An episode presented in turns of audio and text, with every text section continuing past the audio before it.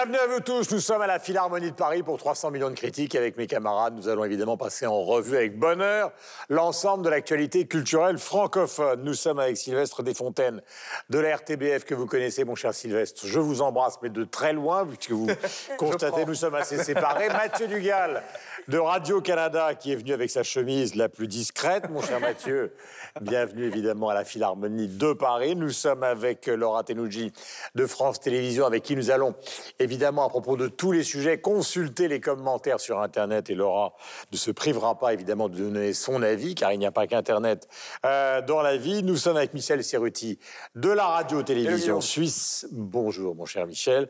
Et avec Estelle Martin, donc de TV5 Monde, je vous embrasse aussi. Nous allons commencer, comme toutes les semaines, par les instantanés, vos choix, une photo, en commençant par vous, Sylvestre. Jean-Pierre Mariel, allez dire évidemment obligatoire, Jean-Pierre Mariel, comédien culte, euh, incroyable dans la francophonie, euh, des phrases. Euh, voilà, Culte que- aussi. que- que très très culte. Un acteur entre son côté dilettante et son côté bosseur. Je trouve que c'est vraiment un type à plein de facettes différentes, donc j'adore.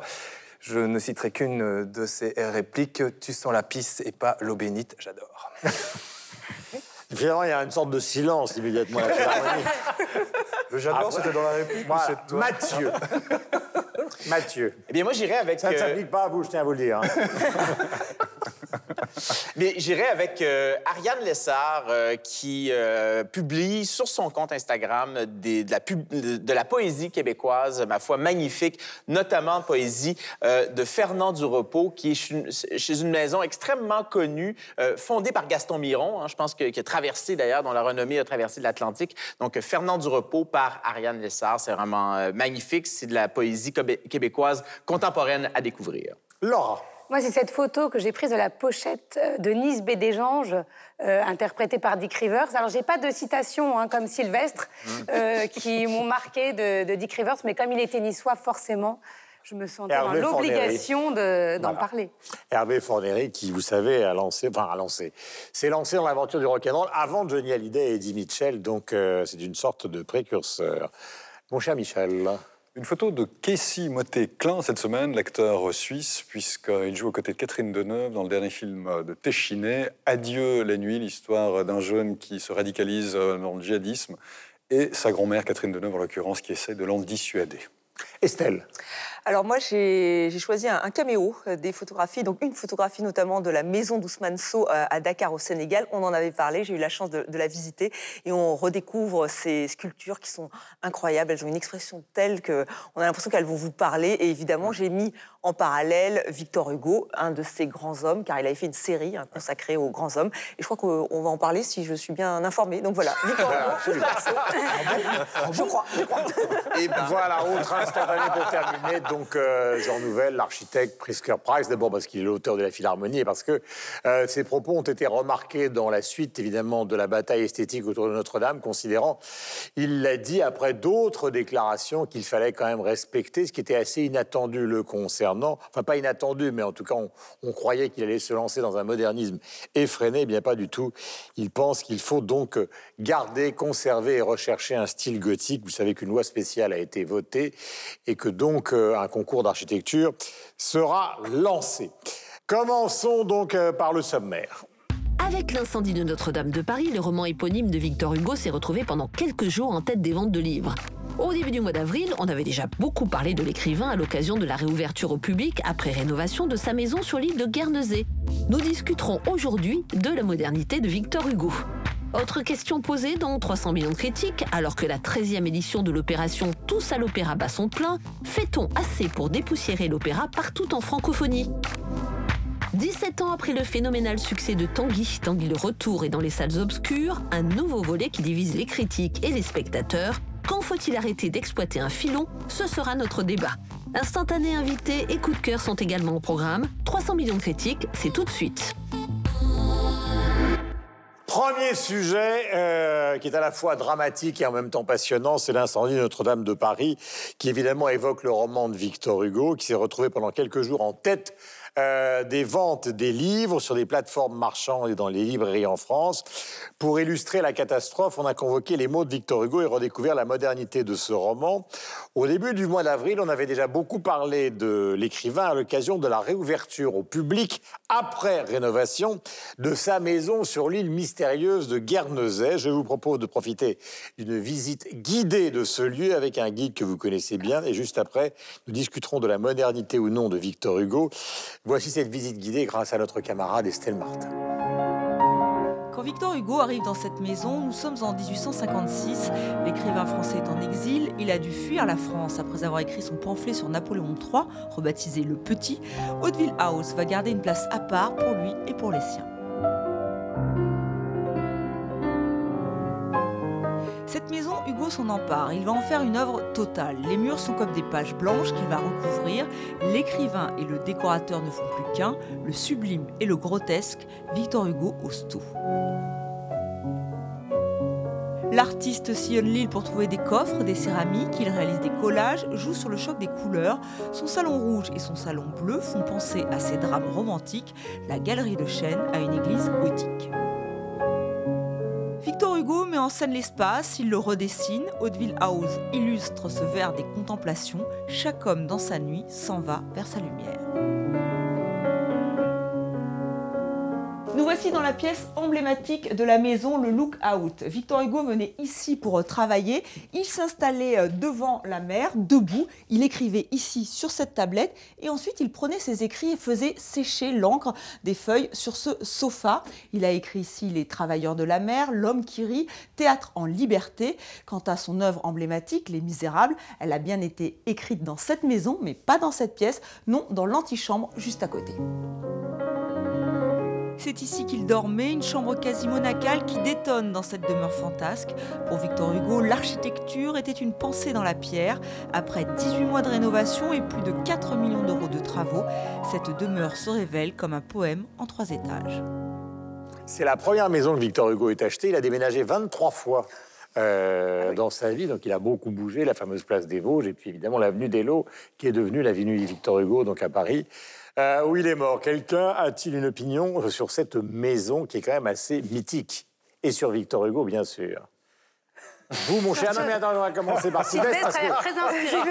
Non, mais Sylvestre, parce qu'il est parti, par... parce qu'il faut quand même repenser ce qui s'est passé à l'époque. Beaucoup des communards sont passé par partis. chez nous. Voilà, beaucoup des communards sont partis vers la Belgique. Euh, Victor Hugo était très solidaire de ce voyage des communards vers, vers la Belgique. Et puis après, il est repassé par Londres, Guernesey, etc., etc. Donc ça vous concerne un peu beaucoup. Rimbaud, Verlaine, Marx, euh, toute une ribambelle de gens qui ont un jour trouvé euh, refuge en Belgique. Euh, Qu'est-ce que je pense de Victor Hugo? En deux minutes. Non, ça m'a- beaucoup interpellé ce- cette explosion des ventes, enfin parce que, euh, enfin c'est logique hein, quand un artiste décède euh, et notamment en musique, on voit que les, les- les vues sur euh, sur certaines plateformes et, et les téléchargements explosent. Donc c'est la même logique avec Victor Hugo pour les livres. Pareil est une fête d'Hemingway après les attentats du. Exactement. Ce qui me fait toujours un peu sourire, c'est le fait de me dire que je pense que les gens ne liront pas nécessairement le livre qu'ils auront acheté. Euh, et c'est un peu pour poser sur Instagram. Si on regarde sur Instagram, on voit un nombre incalculable de gens qui posent avec le livre. Et on se dit, c'est cool. Oui, mais mais et voilà. il pose avec le livre aussi, parce qu'il y a de nombreuses maisons d'édition qui ont promis de reverser l'intégralité des bénéfices Hmm. euh, pour la reconstruction de Notre-Dame. Donc ils ont aussi l'impression de faire une bonne action. Mais de là à lire l'œuvre, c'est autre chose. Moi, je pense que c'est aussi une valeur refuge. Victor Hugo, euh, je me faisais cette remarque euh, vers la fin de sa vie, et c'est l'image d'Épinal qu'on a de lui, il ressemblait de plus en plus au Père Noël. Et donc, il y a quand même, euh, je veux dire, non mais, il y a quand même une espèce de, ce côté, côté un peu physique, culte, comme ça, qu'on a dans, dans la mémoire. Et donc, je pense qu'on est de plus en plus dans un monde qui va de plus en plus vite. Enfin, voilà, on va pas revenir là-dessus. Enfin, la numérisation à tout craint, etc. Quelqu'un comme Victor Hugo, pour le symbole qu'il représente et pas nécessairement pour le contenu de son œuvre, est une espèce de valeur refuge. Si on pose la question, les gens vont dire euh, Les Misérables, euh, ils vont parler effectivement de Notre-Dame de Paris. Je pense que ça va juste s'arrêter là. Et puis Alors, on voit. ce qui- euh, là, là, t'es malade, les- les- la poésie. euh, Mais on est d'accord, l'œuvre politique, Non, mais même- euh, enfin le- le- Ouais. les dessins, tout- etc. mais mais, même- les gens, la plupart des Il y gens. a un sont- dessin absolument extraordinaire dans la maison où on voit un pendu qui est Qui une œuvre ça, en fait absolument magnifique. Qui c'est ça Mais C'est ça, peut-être voilà. enfin, Mais Peut-être, je- peut-être alors, ju- juste comme ça, je, je, vous en prie, Michel. Peut-être, oui, je, je prends la parole sans qu'on me la donne, mais rapidement, Pierre. Ouais.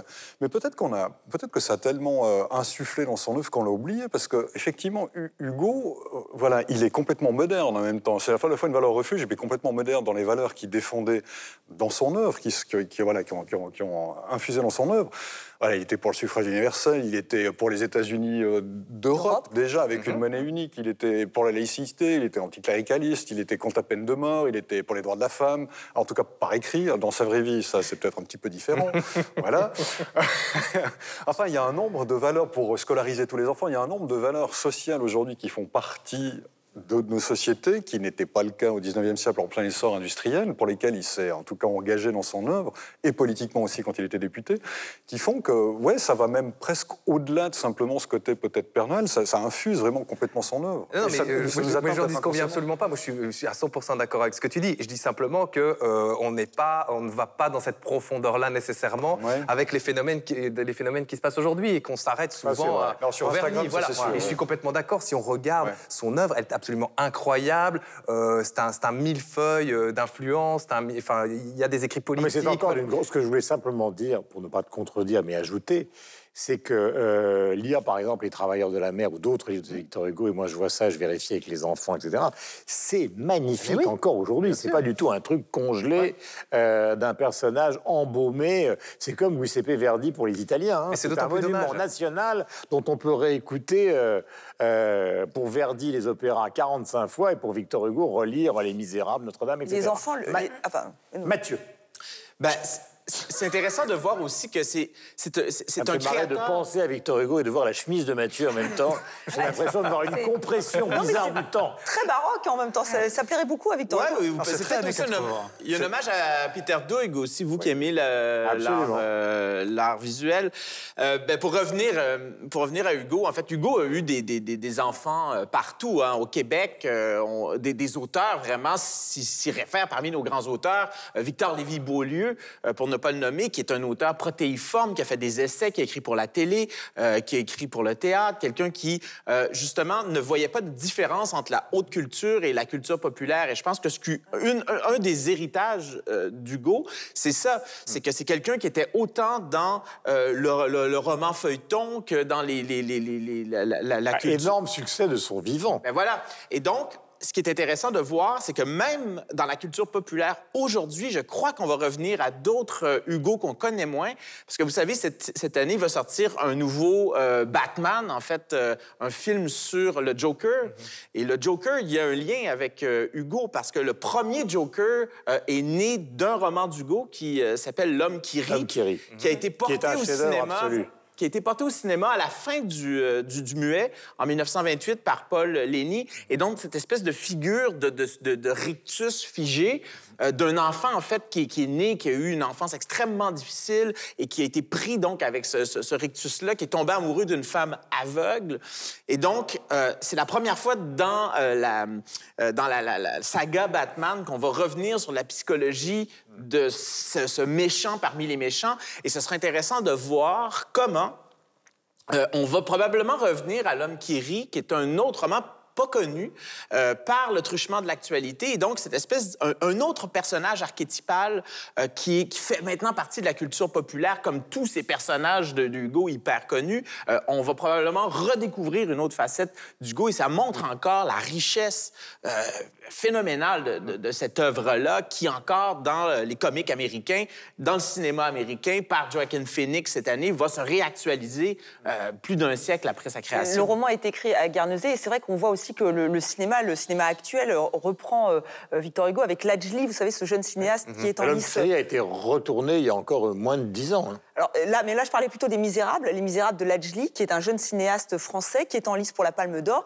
Et Les Misérables font évidemment allusion. Alors c'est Les Misérables d'aujourd'hui, hein, avec euh, une dénonciation de, de- de- des violences policières, notamment dans, ce film. Il en avait fait un court métrage qui a été euh, plusieurs fois primé. Là, c'est le long qui est en lice pour la Palme d'Or. Et il a tourné ça chez lui à Montfermeil, Montfermeil, où se déroule, enfin c'est ce qu'il dit, c'est ce qu'il explique, où se déroule l'action des Misérables avec Gavroche. Et, et on voit que pour ce jeune cinéaste, il a une trentaine d'années, pour lui c'est hyper important. euh, Enfin, Victor Hugo, ça lui parle. Ça parle aussi avec, à, tous, à tous les jeunes avec qui il, en- avec qui il a tourné euh, ce film. Et c'est vrai que là, on voit l'importance de, de, bah, de l'éducation nationale, puisque c'est un auteur, Victor Hugo. Tous les enfants, les petits Français l'apprennent et ils connaissent tous Les Misérables. Euh, alors peut-être moins les contemplations, mais en fait, c'est vrai que c'est important. Et on le voit dans le cinéma, puisque là, avec cette nouvelle version, en tout cas avec un coin, avec un. Un- Ma chère Laura.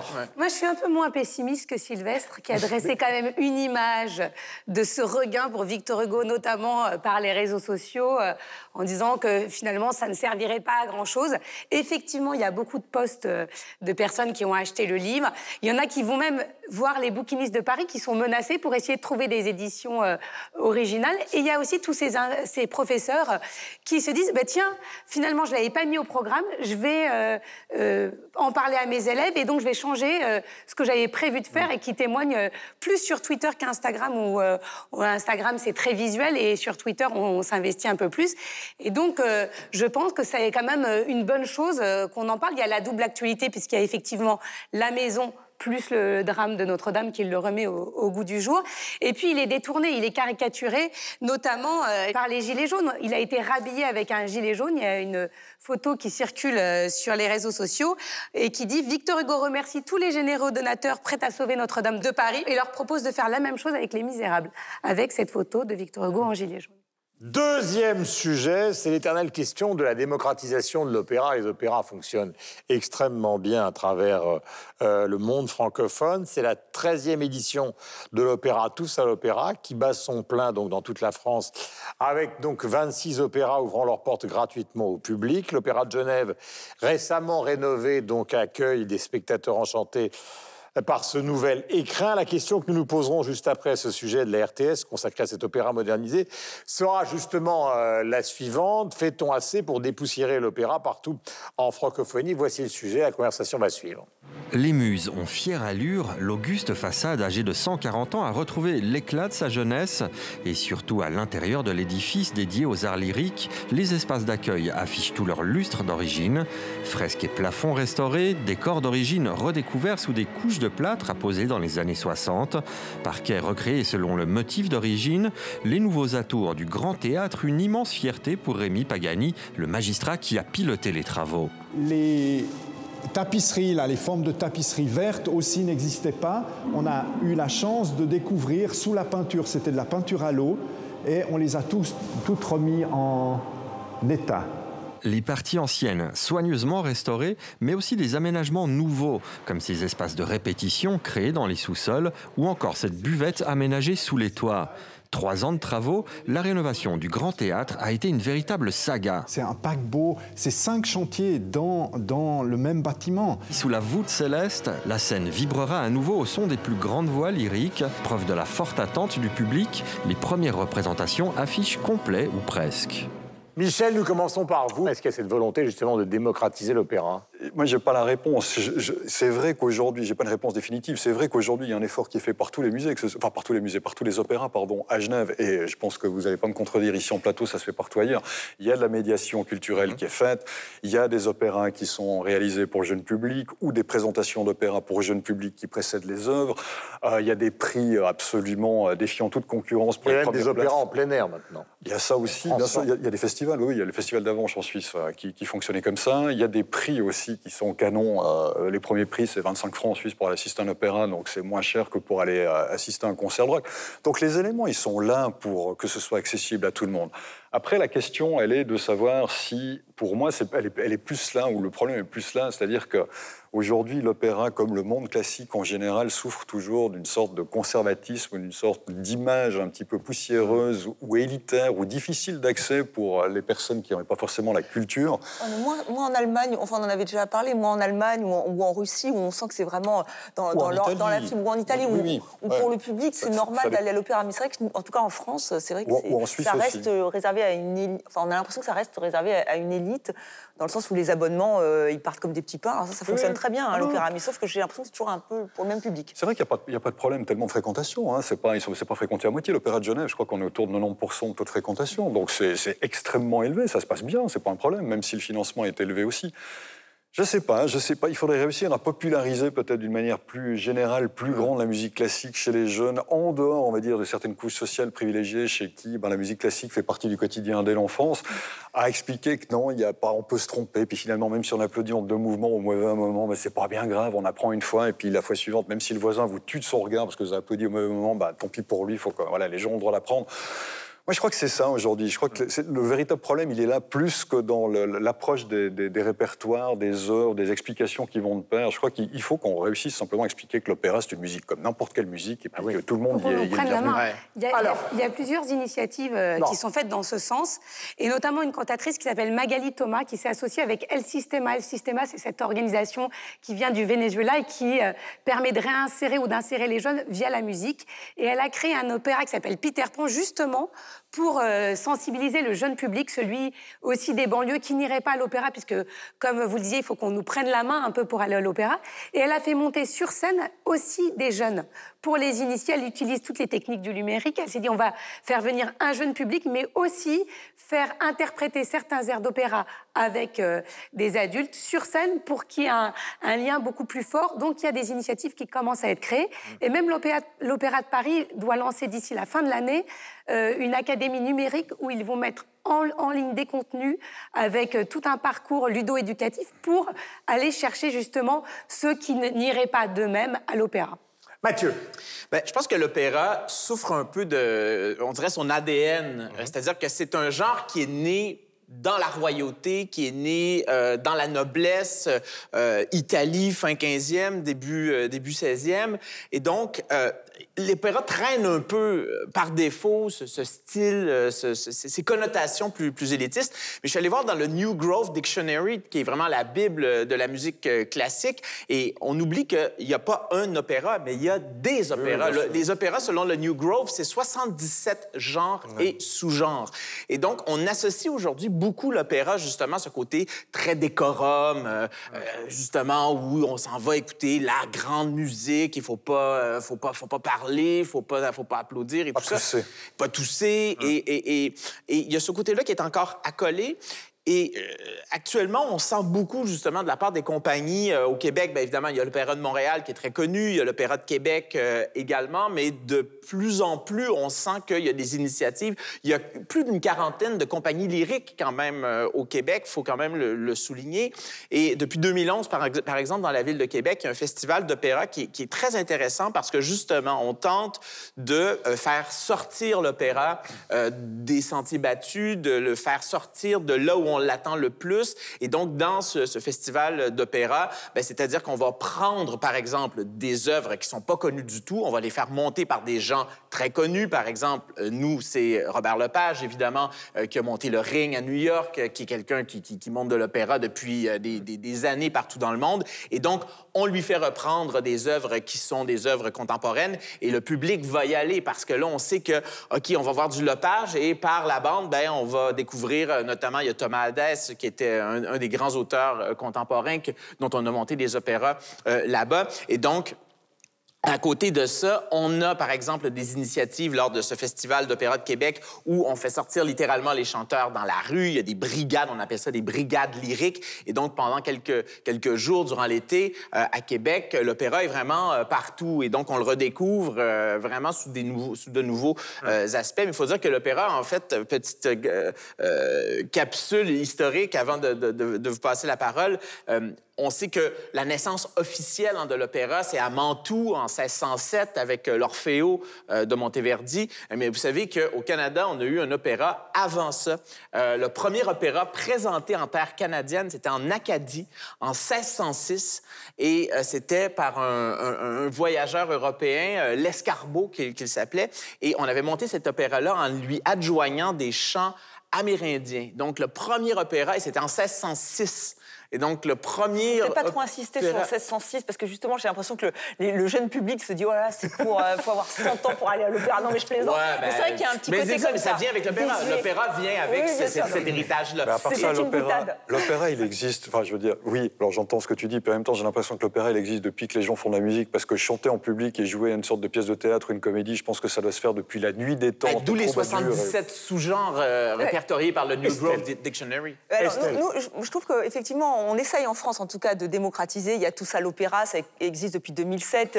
Là, c'est Laurent Pelli qui est le parrain de cette, de cette édition. Alors, c'est vrai que c'est la 13e édition, donc il y a les maisons d'opéra, 26, euh, ouvrent leurs portes. Alors, on voit les costumes. Je, pense que c'est effectivement, c'est une bonne idée. Il y a plus d'un million de personnes hein, maintenant qui, qui, participent. Mais je, pense que l'intérêt, c'est surtout d'enlever de, de, ce côté désuet, c'est-à-dire de, ne pas se dire c'est pour les vieux, en fait. J'ai l'impression que pour les jeunes, la jeune génération, l'opéra. Euh, Pardonne-moi, mais il m'arrive d'arriver à l'opéra, il y a plein de jeunes. Plein oui, de alors c'est une, idée, pardon, je une à la con de penser qu'à l'opéra, il y a que les types en smoking en 80 ans. Moi, je suis allée au festival d'Aix-en-Provence, je vais quand même souvent à l'opéra aussi. Il y a quand même une gamme, c'est quand même, on est plutôt, enfin, c'est plutôt dans mes gammes d'âge, on les note. Et je pense que, non, mais juste, moi, je pense que pour, il faut parier sur des, des, des, des, jeunes, des jeunes euh, metteurs en scène comme Simon Stone. Moi, les opéras en plein air, sincèrement, euh, j'ai déjà vu, mais alors on a l'impression que c'est la ringardise de la ringardise, c'est-à-dire qu'on monte un opéra. il y en a qui sont très bien adaptés, d'autres très mal. souvent, souvent euh, moi, je trouve que c'est pas très très réussi. Et je trouve, ah alors une autre, une autre façon, c'est Hugo Marchand, vous savez, le, le, jeune danseur étoile. Il a donné une interview à l'équipe. Et là, je trouve que c'est une façon aussi d'ouvrir. C'est-à-dire que c'est plus réservé, euh, que, la culture. On rappelle aussi, alors là, c'est de la danse, mais aussi pourquoi les opéras accueillent de la danse. C'est aussi montrer que c'est un, sport de haut niveau, que, que c'est aussi pour les jeunes. Il est, il est jeune, il est, il est. Non, mais je trouve que c'est. Dit, le ballet, le ballet, historiquement a toujours eu un intérêt plus marqué chez les. Non, enfin, les jeunes vont plus souvent au ballet qu'à l'opéra.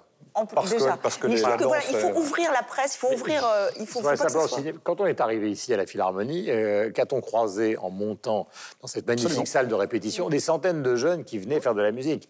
Donc penser qu'on est dans le dans, un monde archétypal, c'est plus le guépard de Visconti euh, ou à Palerme, vous avez une grande partie de la bourgeoisie, de l'aristocratie qui écoute. Mais c'est pas une question de vieux. on m'a demandé à Sylvestre et après on viendra. C'est une question de classe sociale, je pense.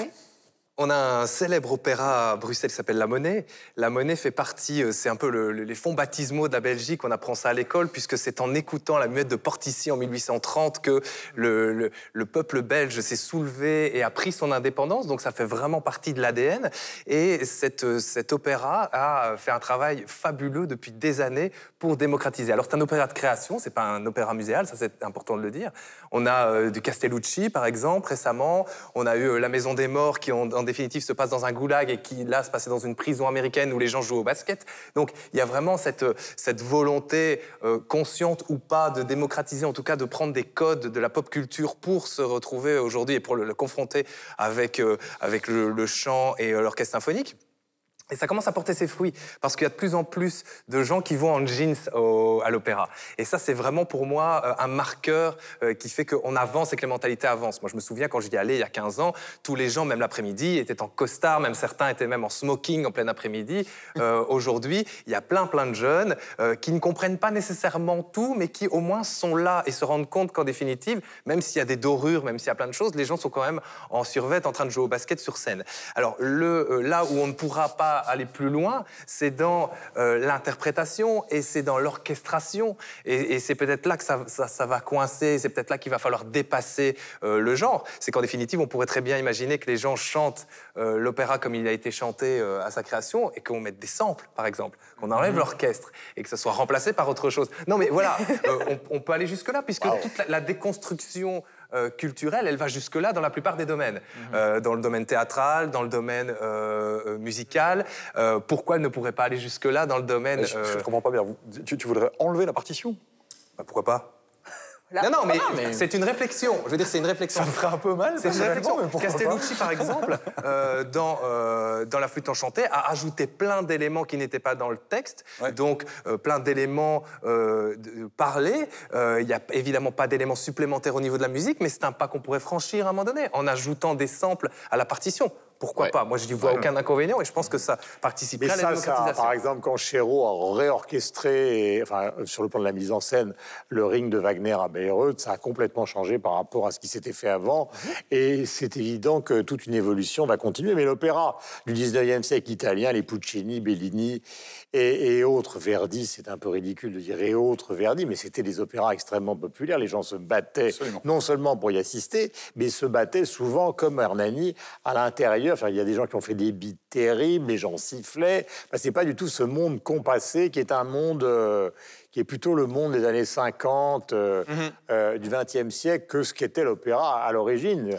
D'ailleurs, Baricot, dans, dans son essai, très bon essai d'ailleurs sur l'interprétation musicale, L'âme de Hegel et les vaches du Wisconsin, euh, disait que la, la clé pour la survie du répertoire classique euh, tel qu'on l'imagine aujourd'hui réside dans la réinterprétation. Et tant qu'on ne trouvera pas des nouvelles manières de, de jouer, de, de- de rendre ce, ce- ce répertoire-là, ça va être un répertoire qui va, qui va s'empoussiérer. Alors, euh, Mais moi, je- euh, oui, euh, allons-y gaiement et, et gardons les versions originales aussi, mais Ah bah n'ayons pas peur. Les de- sont là de- dans les opéras muséaux, de toute façon, ça existera mais toujours. Robert mais, Carsen, quand il, prend, quand il fait Rigolito, qui- quand il montre Rigoletto, donc, euh, donc un metteur en scène très très connu, euh, euh, canadien, et Rigoletto dans, dans une fosse au lion, euh, dans un Ouais. cirque et tout. Alors là, c'est- d'un coup, on se dit que c'est d'une modernité. Mais ça fait longtemps. emmener Peter Sellers faisait ça dans les années exactement. 80. Oui, mais enfin voilà, mais tout le monde, n'importe qui, peut être emballé. Mais néanmoins, je suis quand même pas tout à fait certain que même si on modernise complètement le répertoire et on lui donne une autre orchestration, par exemple, cela suffise ou permettre aux couches ou aux classes sociales qui n'ont pas l'habitude d'aller à l'opéra, aujourd'hui, d'y aller. Voilà, sur la démocratisation de l'opéra, évidemment, la conversation sera éternelle. Euh, tout le monde n'est pas d'accord, évidemment. Il y a les traditionnalistes et il y a ceux qui veulent que ça évolue. Et nous allons parler maintenant d'un autre genre de musique. Grâce à la Philharmonie où nous sommes, notre invité est le commissaire de l'exposition événement qui se tient justement ici même, qui nous accueille d'ailleurs. La Philharmonie, une exposition intitulée Electro de Kraftwerk à Daft Punk. Bonjour, Euh, bienvenue Jean-Yves Leloup. C'est une exposition qui est consacrée à la musique électronique au, au sein finalement d'une institution qui est en général plus consacrée à la musique classique traditionnelle. Oui, mais la Philharmonie est ouverte depuis euh, très longtemps aux musiques actuelles et aux musiques pop. Il y a eu cette grande exposition David Bowie qui a fait l'ouverture des expositions temporaires. Il y a eu une expo sur la Jamaïque qui était la première dans le monde sur l'histoire de la musique jamaïcaine et son importance dans le rock et la pop, les comédies musicales et, et bien d'autres. Donc c'est c'est une ouverture qui est là euh, depuis presque le début à la Philharmonie de Paris. C'est un désir euh, chez eux naturel de le faire. Et puis, bon, cette, vieille, euh, ce vieux fossé entre musique savante et musique populaire, franchement, il est un petit peu presque daté aujourd'hui dans les institutions culturelles qui essayent naturellement de documenter, d'accueillir, à la fois de démocratiser les cultures savantes et puis tout simplement de mieux documenter et de mieux prendre au sérieux les cultures populaires. Comment est née, Jean-Yves, l'idée de cette exposition? Alors, L'idée, elle est née il y a, il y a 6-7 ans déjà, euh, lorsque la première équipe était venue me, me voir pour faire une exposition plutôt historique, assez classique, c'était il y a 6-7 ans. Et puis avec l'arrivée de la nouvelle directrice du Musée de la musique, Marie-Pauline Martin, qui est une, une quadragénaire, euh, historienne de la musique plutôt classique, qui avait fait l'exposition euh, sur le mythe Beethoven ici.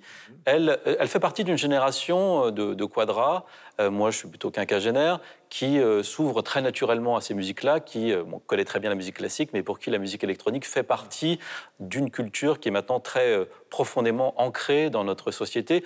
La musique dont on parle ici, l'électro, qui est un terme un peu générique, c'est la, la dance musique électronique dont les, matrices sont la, la disco, la house music et la techno. Sont des musiques qui ont plus de 30 ans d'âge maintenant et qui ont aussi entretenu, qui ont une culture très riche et des, des relations très, très fortes avec euh, des plasticiens ou d'autres types d'artistes comme des photographes ou des réalisateurs. Alors, pour le jeune public, en gros, euh, ça date euh, de Kraftwerk pour ceux qui ont 60 ans à Daft Punk aujourd'hui, alors que c'est une histoire beaucoup plus ancienne. Oui, les premiers instruments électroniques, les, les principes de- des sons électroniques, on les découvre à la fin du 19e siècle. Un des premiers instruments que l'on évoque dans l'exposition, c'est il, a- il est présenté au public en 1901 à, New York, le Tel Harmonium. Est un peu grand, hein, il, fait, il remplissait deux étages d'un immeuble new-yorkais. Et on évoque aussi des instruments des années, des années 30. Alors c'est sûr qu'il y a le vrai répertoire électronique, il naît vraiment dans la, après la Seconde Guerre mondiale, dans ces fameux studios de recherche, qui est euh, une musique euh, savante, euh, qui veut réinventer la musique après la catastrophe de la Seconde Guerre mondiale. Voilà. Et qui se fait d'ailleurs dans- souvent dans les, dans les grandes maisons de radio. Oui, tout à fait. la RAI en Italie, en France, évidemment, à Radio France, en Angleterre, à la BBC, etc. etc. Et les, et les grandes, les grandes universités et aussi les grandes marques, enfin les grandes Philips ou Siemens par exemple, qui financent aussi ce, ce type de recherche dans les années Alors, jusqu'à la fin des années 60. Euh, on vient de voir comment était née cette idée. On a fait un, un petit rappel historique qui était quand même nécessaire. Euh, ici, cette exposition, la musique est le fil conducteur, mais pas seulement. Ouais, c'est une expo plus musicale qu'une expo euh, de musique ou sur la musique. Euh, J'ai l'impression qu'elle ressemble à une- la mise en scène d'une sorte de vaste installation dans laquelle on plonge. Elle a un côté très immersif. Moi, j'ai toujours eu un pied dans l'art et dans la musique électronique. Et euh, on a voulu faire une exposition euh, euh, qui soit qui s'inspire aussi de ce qu'était la, scénographie et le choc esthétique que moi j'avais pu ressentir lors des premières rêves parties du début des années 90. Parce que ces fêtes-là, c'était pas juste des concerts avec des DJ placés sur un piédestal, c'est le spectacle qui était dans la salle et à travers la scénographie, des fumigènes, des lumières, des relations qui se tissaient entre chacun des danseurs, avec une nouvelle liberté et on pourrait dire que c'était un peu la mort du théâtre à l'italienne, on parlait de l'opéra tout à l'heure, c'est euh, la destruction d'une certaine forme de scénographie, de frontalité, mm. qui revient un peu parfois. Et donc on a voulu être fidèle à cette espèce de choc esthétique que moi j'ai pu ressentir, comme beaucoup d'autres personnes de ma génération. Voilà, est-ce que vous avez intégré la pharmacie qui fonctionnait avec ces grandes références? Oui, on pourrait le dire, puisque l'expo, elle est très hypnotique, très colorée, très immersive, elle, est, elle a une sensorialité euh, seulement qui, qui, n'est procuré qu'à travers les arts plastiques.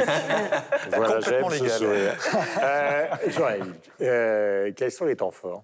Les temps forts, eh bien, on va. C'est surtout le festival Days Off qui aura lieu en, pendant la première semaine du mois de juillet, notamment avec euh, trois concerts de Kraftwerk les 11, 12, 13 juillet. Donc, ce groupe un peu fondateur qui a proposé lui-même de faire des concerts dans la grande salle Pierre Boulez de la Philharmonie, avec un concert en 3D, c'est-à-dire en relief avec des lunettes, et en son surround, donc en son spatialisé, ce qui n'a jamais été le cas à Paris.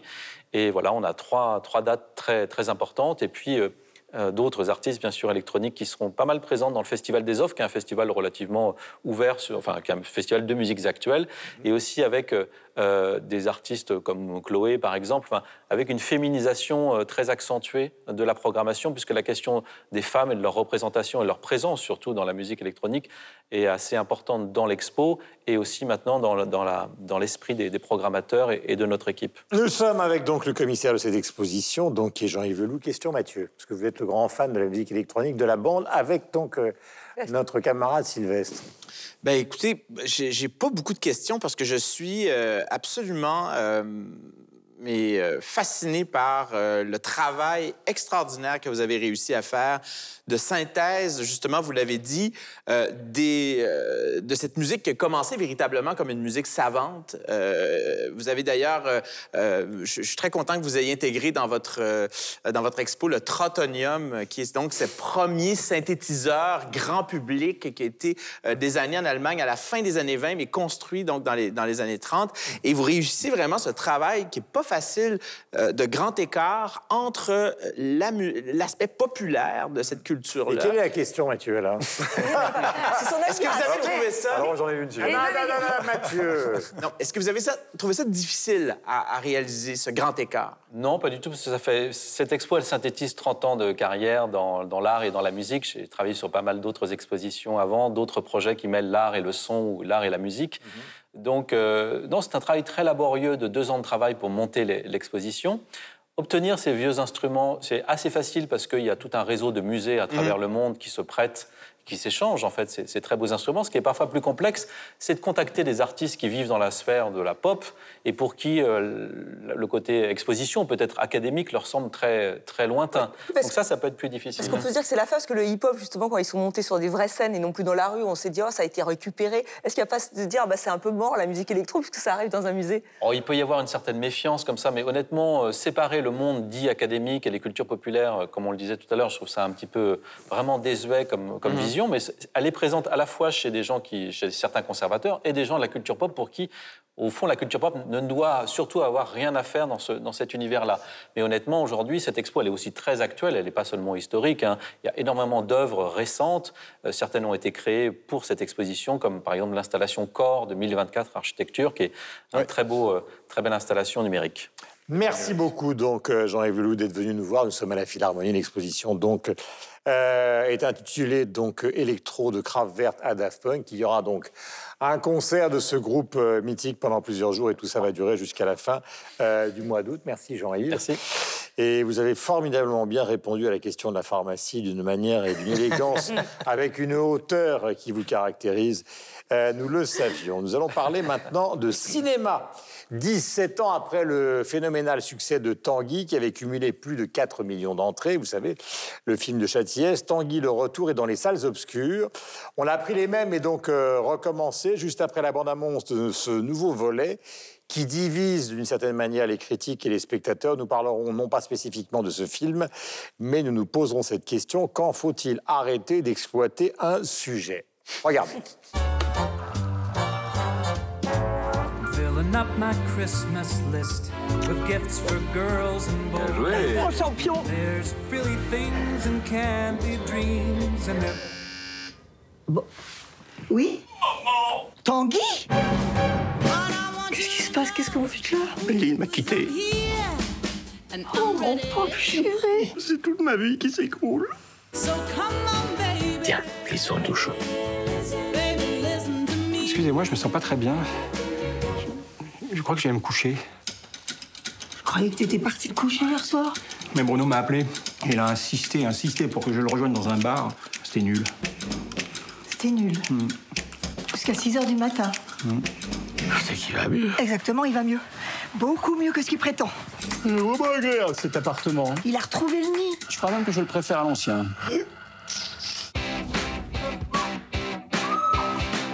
Qu'est-ce que c'est? D'après toi Je, je suis désolé, je, je voulais pas déranger Chou. En revanche, nous, c'est pas un problème. T'as raison, Edith. On est en train de se faire enfler. Dis-moi, le temps passe, mais t'as pris une décision? Une rupture, c'est comme un deuil. Ça dure un an. Parce que tu comptes rester ici un an? Enculé Il aurait pu prendre un appart depuis longtemps, hein L'essentiel, c'est qu'il dégage. Voilà, de plus en plus, effectivement, il y a des séries, des films que l'on retourne, des scénarios que l'on prolonge. Quand faut-il arrêter d'exploiter un sujet? Estelle Alors là, je crois que... Célèbre cinéaste Voilà, qui a publié. cinéphile, ciné- Bon, moi, j'avoue que vu les critiques euh, qui n'étaient pas très bonnes. J'ai vraiment dû. euh, allez, j'y suis allée. Effectivement, je pense que Tanguy aurait dû rester en Chine. Le retour n'était absolument pas nécessaire. C'est assez poussif, c'est paresseux. Autant le premier, on s'en souvient, était quand même nous a tous marqués parce que c'est ça a même donné le nom à un phénomène de société, à, à- à- vraiment faire son Tanguy. Voilà, faire son Tanguy, c'est-à-dire rester très longtemps. Et en plus, en même temps, c'est vrai que là, c'est aussi un phénomène de société.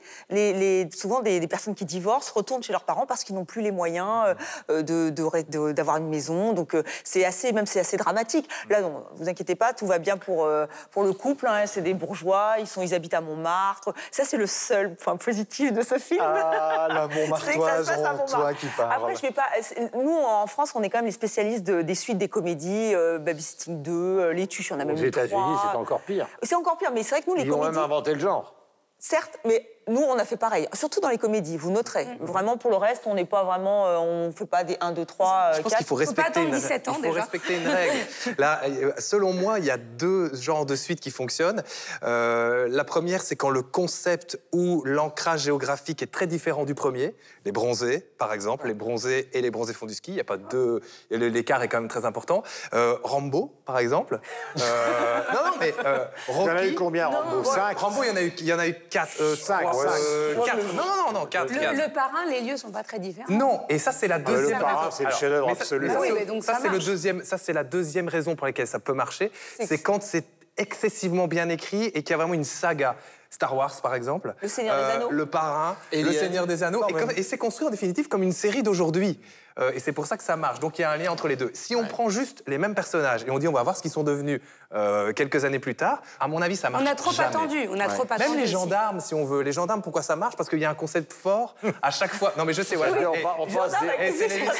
La à démocratisation de la culture, quand même. hein, euh, Mais on- on- les gendarmes, pourquoi ça marche? Parce qu'il y avait un concept fort à chaque fois. Si on s'était juste dit, on va regarder ce que les gendarmes sont devenus cinq ans plus tard, ça n'aurait absolument il y pas avait marché. surtout Funès et Michel Galabru. Voilà. Ça, Ouais, mais il y a fait ça chatter. aussi, mais Dans les premiers. Mathieu. Mais, mais il y a une chose pardon. aussi qu'il faut dire, c'est que ces choses-là n'apparaissent pas comme ex nihilo. Le, le- le- le cinéma, c'est aussi une économie. Euh, c'est une économie qui est en relation avec euh, quelle est l'industrie de la culture au moment où euh, les choses se font. Euh, il faut pas oublier que, par exemple, le, le concept de blockbuster, vous en avez parlé de certains d'entre eux, ben, il n'est pas dans un, il n'est pas dans un no man's land. Il naît parce que la télé est en train de- d'entrer dans les maisons et là, le cinéma doit, doit se renouveler. On regarde aujourd'hui qu'est-ce qui se passe, quel est le phénomène euh, narratif, les séries. Euh, on est dans un phénomène où tout devient série et donc on a des séries qui sont produites à, à grand budget. Et maintenant, il y, a des, il, y a, il y a des cinéastes qui jamais auparavant ne ne seraient allés vers ce, ce- ce format-là, qui maintenant euh, font le saut. Euh, par exemple, Steven Soderbergh, euh, qui, qui, qui maintenant... Scorsese. Euh, Scorsese. Et donc, le cinéma baisse des, euh, de la fréquentation de- du cinéma. Nous, c'est très, c'est- tragique, là, ce qui se passe euh, au Québec notamment. Et donc, euh, vers où on va aller? On va aller vers le familier. C'est très difficile de créer des nouvelles franchises où les gens vont, vont décider justement de, de- de- se déplacer pour aller voir les choses. Et donc, le cinéma répond à ce que les gens voient, c'est-à-dire que les gens vont, vont- vont vouloir regarder du 8, 10, 12 heures. À cette euh, distinction près, c'est que c'est- les séries Ouais. sont écrites pour être. pour- Elles sont, elles sont sériées dès Ouais, le départ. imaginé à l'avance. Là, Tanguy, C'est un addendum et on ajoute derrière. Oui, mais c'est ça, mais le, le cinéma répond à ce que le public mais aime voir. alors. Et Star Wars, c'est un peu ça, c'est de la série, mais à très, très, très gros budget. L'impératif, il est d'abord et avant tout économique. Quand on a Oui, fait deux, sûr, trois Ça, c'est une bah, évidence. non, mais vous savez, c'est évident que c'est ce sont souvent des commandes de producteurs. Mais j'ai mais Mais l'impression que Tanguy marche pas si mal, hein Ouais, absolument. Alors, mais ce qui est, ce qui est pas un enfin, ça marche, mais ça veut pas dire mais que un quand on pose la question mais de savoir est-ce qu'il faut faire des suites, en tout cas pour les Mais producteurs, parce ça que vaut ça le marche, mais ça marche en général parce qu'il y a une attente. Effectivement, un producteur, c'est plus un réalisateur de film, un producteur disait effectivement. Les... Alors l'avantage quand on fait euh, une suite, c'est que on, a- on peut bénéficier si le premier a bien fonctionné dans l'engouement d'une attente du public, mais c'est vrai qu'on est aussi beaucoup plus attendu au virage que si on arrive avec un film qui est neuf. Donc y y il y a les deux côtés. Il y a quand même eu par le passé, dans le cinéma, on va dire européen ou français. euh, une habitude, en tout cas une volonté de reprendre un film. On peut penser aussi à la suite d'un éléphant, ça trompe énormément. Oui, nous irons euh, tous au paradis. nous irons tous au paradis d'Yves Robert, voilà, qui était, qui était parfaitement réussi. Ah, les personnages sont campés, les héros existent, il n'y a pas besoin de redéfinir tout. Mais ça, en plus, ça super... le 2 était, était tout aussi bien, voire meilleur que, que le premier. Ou Astérix, alors c'était pas le même réalisateur, mais Mission Cléopâtre de Chabat, c'était, c'était encore mieux que le premier. Ou les OSS Mais d'Assanavicius. oui, les OSS d'Assanavicius, ils sont, enfin, ils sont drôles. je trouve aussi, enfin, je vais m'attirer les foudres euh, des téléspectateurs, mais euh, je, trouve, je trouve qu'il y a une certaine paresse d'écriture dans les suites euh, des films français. Euh, et je rebondis sur ce que tu disais. Tu peux pas dire ça pour les Tuches 2. On est en train de. Estelle, relis. Ni pour. Ce que je veux dire par là, c'est que comme tu disais tout à l'heure, euh, on a les personnages qui sont forts, on a les personnages qui sont campés. Effectivement, dans un éléphant, ça trempait euh, énormément. Il y a ça, mais il y a aussi la finesse d'écriture derrière. On se dit pas, j'ai juste les personnages, bouffe, je vais les Yes. refilmer en situation 5 ans plus tard, 10 ans plus tard, 17 ans plus tard, etc.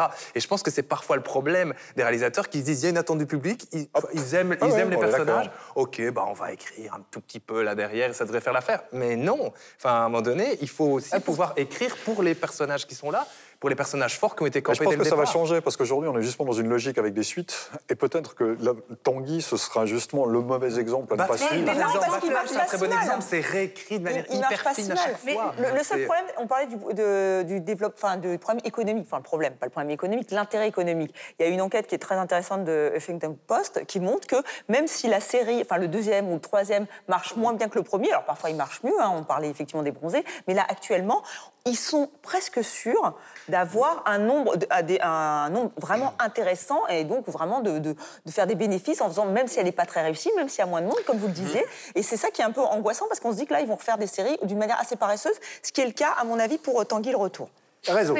Bah, les réseaux sociaux concernant Tanguy le retour, forcément, euh, que l'unanimité contre le film. Hein. J'ai pas trouvé de bons euh, commentaires. Euh, celui non. d'une certaine Léa dit afin d'éviter la déception cinématographique du siècle, bercez-vous avec le mensonge qu'il vit toujours heureux en Chine.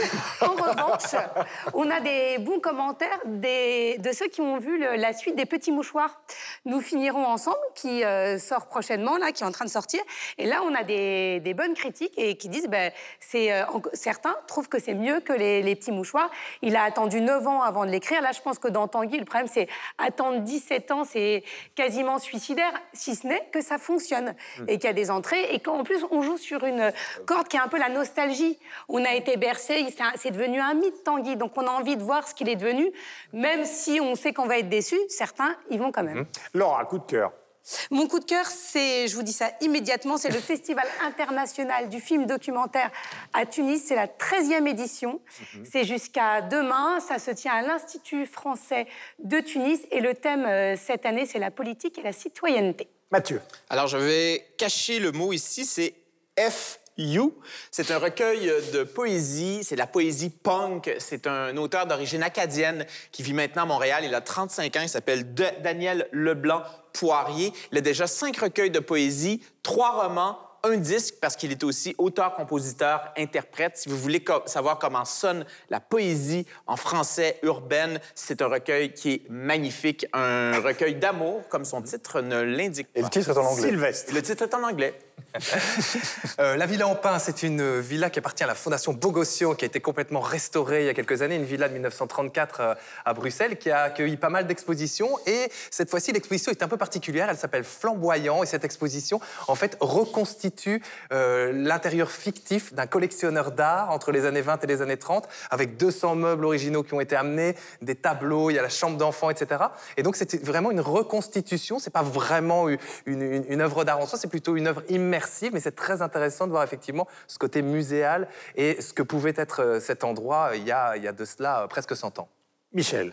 Un film cette semaine, le dernier film du réalisateur suisse Denis Rabalien, ça s'intitule Un ennemi qui te veut du bi- du bien, pardon, l'histoire d'un astrophysicien qui sauve un peu par-devers lui un tueur à gages de la mafia, lequel, pour le remercier, lui propose eh bien, d'éliminer son pire ennemi. L'astrophysicien refuse, estimant qu'il n'y a pas d'ennemi. Le tueur à gages s'accroche, euh, finalement lui faire découvrir un peu son entourage. C'est une très jolie satire sociale, c'est joliment féroce et surtout c'est très réussi. Je vous encourage à le voir. Estelle. Piaf Dumont, un spectacle qui ressuscite la môme avec euh, Charles Dumont en personne, hein, qui fut euh, l'un de ses compositeurs et aussi euh, amoureux. Alors lui, dit platonique, hein, je ne. Je n'entrerai pas dans le débat. Donc voilà, il raconte l'histoire euh, d'Edith Piaf avec surtout une jeune interprète ukrainienne qui s'appelle Victoria Vasaletti, qui est vraiment une passionnée euh, de- d'Edith Piaf et elle est assez impressionnante euh, par la voix, par la, par la tenue. Donc voilà, un joli spectacle qui sera à Paris le 24 mai au pavillon Baltard. Voilà une curiosité, figurez-vous qu'au musée moderne de la ville de Paris, il y a une exposition du sculpteur Thomas Sausgego qui est absolument formidable. Fait partie de ces jeunes artistes qui commencent plus par la sculpture que par la peinture. Mais je ne vais pas faire mon numéro, vous allez voir et vous serez admiratifs. En tout cas, euh, nous le souhaitons. Est-ce qu'il y a des coups de cœur qui vous ont donné envie les uns les autres euh, Michel, en fait, euh, j'ai Ah, moi, la poésie, là, je, je Moi, le veux, je vôtre. veux le, je veux le, Le recueil. Bah, bien sûr, Guillaume. Je te laisse. C'est noté. C'est noté. Nous irons tous voir Charles Dumont. À bientôt. Charles Dumont et une Ukrainienne, ça c'est un duo.